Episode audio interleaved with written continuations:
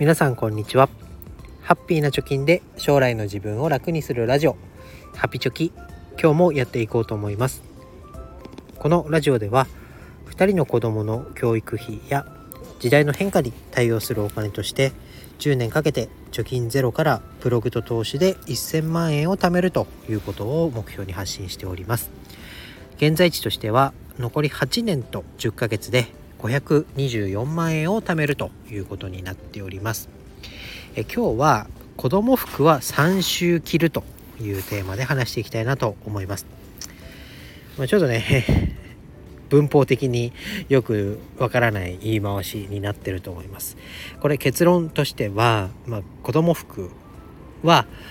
お下がりをもらってきたり、まあ、着れなくなったら他の人にあげてぐるぐるぐるぐる3人ぐらいが服を着てるよということです。で、えー、まあかなりね家計の衣服費被服費のところでは、えー、いい影響が出てるなと思いますので、今日はそれについて深掘りしていきたいと思います。子供ってすぐ大きくなるよねってよく皆さん言うと思いますけど実際子育てしてみて本当にそうだなと思います。うちは今3歳と1歳がいますけどもう1年間同じ服なんて着れないというかね特にズボンとかは1年着れるかなと思っていてもすぐサイズアウトするということで、まあ、着れなくなったらね新しいものを買わなきゃいけない、えー、それがねどんどん子どもの成長とともに服を入れ替えていかなきゃいけないということで家計に与えるインパクトっていうのは、まあ、少なからずあるかなと思います。ですが我が家の場合、えー、ご近所3軒から4軒ぐらいでぐるぐるとお下がりを回しています。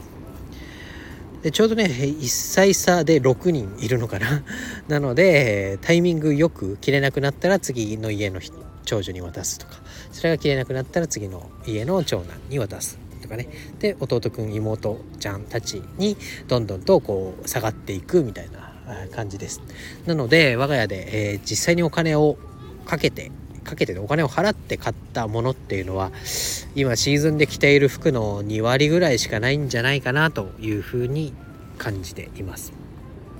で、えー、この近所付き合いっていうところとか、まあ、知り合いに自分の子供と同じぐらいの年齢の、えー、お子さんがいるのかっていうところが、まあ、メインというかそれが大事なポイントにはなると思いますけどなかなかね同じぐらいの子供がいても服ちょうだいっていうのは言いづらいかなと思います、えー、私の場合は、まあ、運が良かったこともあって来てもらえませんかというふうに、えー、言われた経験があってであぜひっていうことで服を譲り受けてで、えー、来て来てというかね、えー、お下がりとして、えー、いただけるっていう環境がありました。なので、えー、逆にね私たちも着れなくなった時に、え近所にいる年の近いお子さんのあ両親に、えもしよかったら服もらってくれませんかというふうに声をかけてで是非っていうようないい流れができたのでこの服のお下がりっていうのは今やっていくことができています。でさらにはですねこの服を通して定期的にシーズンで声をかけてもらったり声をかけたりするっていうのがなんとなくできてきてるのでこの近所さんたちと定期的なこう緩いコミュニティができてるなと思います。で情報交換をしたりとかねあとは最近行った公園まあ情報交換か最近行った公園良かったよとかあ保育園に通っている子がいたら保育園の状況はどうだよとかっていうような近所の子育てに関する情報っていうのを、えー、もらうことができてます。でさらにはあ服をねもらうだけではなくて、まあ、自分のね実家であったり奥さんの実家から定期的にこう季節の果物とか特産品なんかが送られてきますから、えそういうのをお裾分けとしてねもらってばっかりじゃあれなので